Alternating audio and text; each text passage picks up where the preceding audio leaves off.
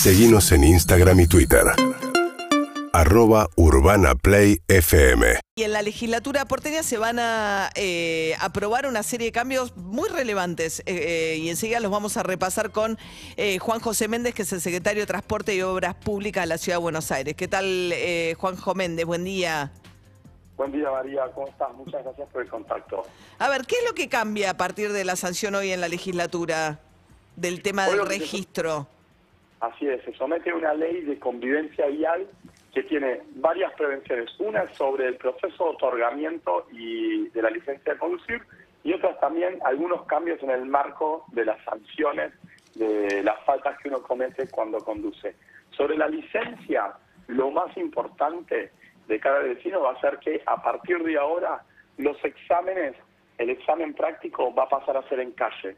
¿No? Eh, co- como es en casi todo el mundo, cuando uno ya se prepara y va a rendir, terminás rendiendo un examen en calle con un vehículo doble comando, donde las pruebas y, y la evaluación se hacen en un contexto real.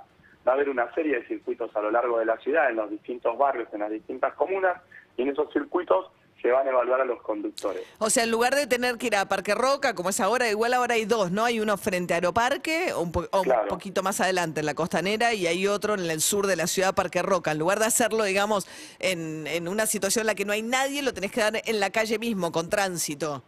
Así es, lo vas a dar en la calle mismo con tránsito y en- obviamente en un vehículo doble comando donde cualquier situación de riesgo puede ser evitada por el propio evaluador que, que está en el vehículo. Y también además hay otro cambio relacionado con eso, que se modifican las vigencias de duración de las licencias de conducir. Hoy cuando uno obtiene la licencia de conducir, en general los plazos de renovación van de 5 años y después a partir de cierta edad van descendiendo. Incluso los menores de 21 años van renovando por dos años hasta los 21 años que recién ahí empiezan a obtener el plazo de renovación de 5. Bueno, a partir de ahora los menores de 40 años van a renovar por plazos de 10 años. Es decir, que cuando vos recibís tu licencia por primera vez, te va a durar 10 años. O sea, los más jóvenes van a tener 10 años y a partir de 40 es 5, pero hasta 40 son 10 años. A partir de 40 es 6. 6. O sea, de 40 a 49 van a ser 6 años la vigencia, de 50 a 69, 4 años la vigencia y a partir de 70 cada dos. ¿Esto por qué? Porque la renovación solo eh, es un examen psicofísico, ¿no? Evaluar los aspectos psicofísicos de las personas. Lo que vimos todos estos años fue que los menores de 50 años, de, o espe- específicamente de 40 años, venían y arriba del 90% no cambiaba nada. La vista seguía estando igual, eh, no había ningún cambio psicofísico que requiriese que tuviesen que, que adaptar algo de la licencia de conducir. Entonces me pareció lo más prudente también de mejorar las exigencias para la habilitación, pero también dar la posibilidad de que el periodo de, de duración sea más largo. O sea, un examen más riguroso, en realidad porque va a ser en calle para los que saquen la licencia por primera vez, pero si son jóvenes estos los que sacan la licencia por primera vez, van a tener un plazo más largo de concesión de la licencia. Ahora, Así es. el tema de... ¿Y que el Parque Roca se desarma? No, Parque Roca lo que va a pasar es que muchos de los evaluadores que en la... Primero, los evaluadores que toman examen particular van a estar evaluando en los distintos circuitos que va a haber en la ciudad. Segundo, por ejemplo, eh, una práctica para obtener una licencia de un camión, de un colectivo o de las motos, esas sí van a seguir ocurriendo en pistas. Porque en ese tipo de vehículos, sí, hoy eh, no hay exámenes en calle para ese tipo de deportes. O sea, moto, sobre todo moto, que no, Claro, que de- no de tenés de la otra persona. Aparte, no, ¿cómo haces para llevar a la otra persona que te asegure que. pueda- El doble comando. Claro, Exactamente, no hay doble comando. Entonces, motos sigue en Parque Roca y, eh, digamos, y uno que tramita el, el registro en el CGP y van a estar ahí los evaluadores, en todo caso. Claro, vos vas a sacar el turno en la comuna, la comuna que te quede más cerca de tu casa, y en alguna de esas sedes también vas a elegir hacer la evaluación en calle. Ok. Vas a tener sedes ¿Esto a partir de cuándo? Bueno, ahora, una vez que se sanciona la ley, nosotros tenemos todo un proceso, porque hay un llamado a licitación para la compra de los vehículos doble comandos y más, y demás, estimamos que hacia fin del verano ya estaría implementado. Ok. Estamos hablando con Juan José Méndez, que es el secretario de Transporte de la Ciudad de Buenos Aires, cambios que se van a eh, aprobar hoy en la legislatura porteña. Luego el tema del colemia, ¿va a ser más severo el, digamos, la sanción a aquellas personas que den positivo de alcoholemia? Así es, lo que nosotros estamos estableciendo en la ley son presupuestos mínimos. ¿Qué quiere decir esto? Eh, hoy, por ejemplo, te da alcoholemia positivo a partir de 0,5 y a veces eh, entre 0,5 y 0,75, eh, como es una contravención, va a la fiscalía, la fiscalía evalúa, bueno, no tuviste ningún antecedente y te dice, bueno, ya está, eh, te llevas una advertencia y, y te vas eh, con, con esa advertencia a tu casa. Nosotros lo que decimos es, está bien que aquel que no haya tenido ningún antecedente eh, reciba algún beneficio, pero de todos modos tiene que haber una sanción, porque la falta de alcoholemia es muy grave. O sea, dos, eh, el, 20 el 22% de los muertos en siniestros viales está involucrado el alcohol al volante. Entonces, es una falta grave. En ese sentido, lo que estamos estableciendo es que de 0,5 a 1 gramo de alcohol en sangre, que es como el primer tramo de alcoholemia positiva, hay de dos a cuatro meses de suspensión de la licencia de conducir. Vamos a retenerte a suspenderte la licencia de conducir. Y si es la primera vez, no tenés antecedentes y además haces un curso de seguridad vial, eso se puede reducir a la mitad. Por ejemplo, la suspensión sería de 30 días de la licencia de conducir. Pero cualquier, cuando- o sea, sí. pero pasando la marca, el 0,50 de alcohol en sangre, sí o sí te van a suspender por algún tiempo la licencia. O sea, vas a quedar imposibilitado de manejar por un tiempo X.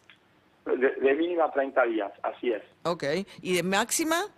Y si pasás de máxima cuatro meses, de 0,5 a 1, y si pasás de un gramo en adelante, donde definitivamente las, las habilidades de- o las facultades del conductor están habilitadas, está muy borracho, ahí la inhabilitación es de cuatro meses a dos años. Y en ese caso también, siendo la primera vez con un curso de seguridad vial y demás, se puede reducir a la mitad, pero sería 60 días en el caso mínimo de suspensión de la licencia. Bien. Eh, ah, ¿Qué pasa con, estamos hablando con Juanjo Méndez, el secretario de Transporte, ¿qué pasa con las licencias vencidas durante la pandemia? Digamos, sé que eh, ahora se extienden por dos años, ¿no? El plazo de vigencia de las licencias que vencían este año y el año pasado, eh, ¿se extienden por dos años automáticamente?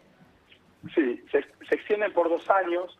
eh, por, por el país se puede circular sin ningún inconveniente. Muchas veces la consulta es, bueno, estoy viajando al exterior y en el exterior el plástico tiene una fecha de vencimiento que, que está, que, que no, que no, no, no estaría habilitado. Sí. Ellos no saben cómo es la norma en Argentina.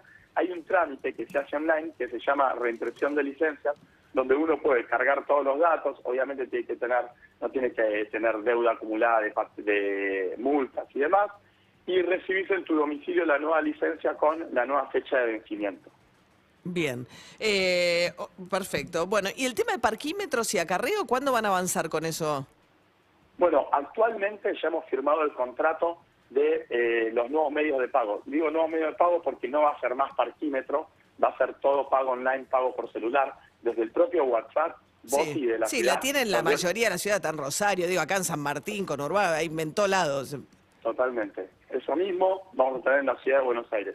Y estamos avanzando en esta semana ya también en el llamado a la licitación de la concesión del servicio de grúa. Bueno, de la prestación del era servicio hora, de ¿no? grúa en toda la ciudad. Una concesión que está del año 1991, igual que la cartelería pública de la Ciudad de Buenos Aires. 30 años de concesión vencida. Yo, Así es, y yo cuando sea grande estamos- quiero tener negocio de las grúas de la Ciudad de Buenos Aires. Bueno, María, hice, o sea, a mí me ha tocado eh, llamar a licitación por este servicio eh, en tres oportunidades, bloqueado en la justicia.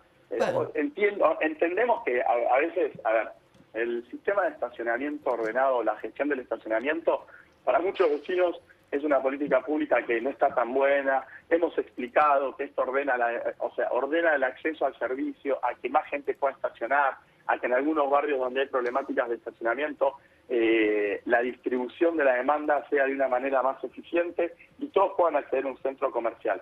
También en la última versión de la ley que hemos aprobado en la legislatura, incluimos beneficios para los residentes. ¿Esto qué quiere decir? Que Sí, todo que los residentes de un barrio tengan prioridad. Sí, hay un Sí. tema con el acarreo de los que te estacionan, los que vivimos en barrios de alta concentración de bares, eh, te estacionan muy frecuentemente en el garage. Esa es la falta principal sobre la que vamos a estar trabajando. Hay dos o tres faltas de estacionamiento que son las que generan el principal problema de convivencia. Pero que se Los puede denunciar y los vienen a- y los acarrean. Y los, los vamos a cargar. De hecho, el nuevo contrato de concesión cambia la forma del servicio. ¿Qué quiere decir esto? El servicio es un servicio que funciona a órdenes del gobierno de la ciudad.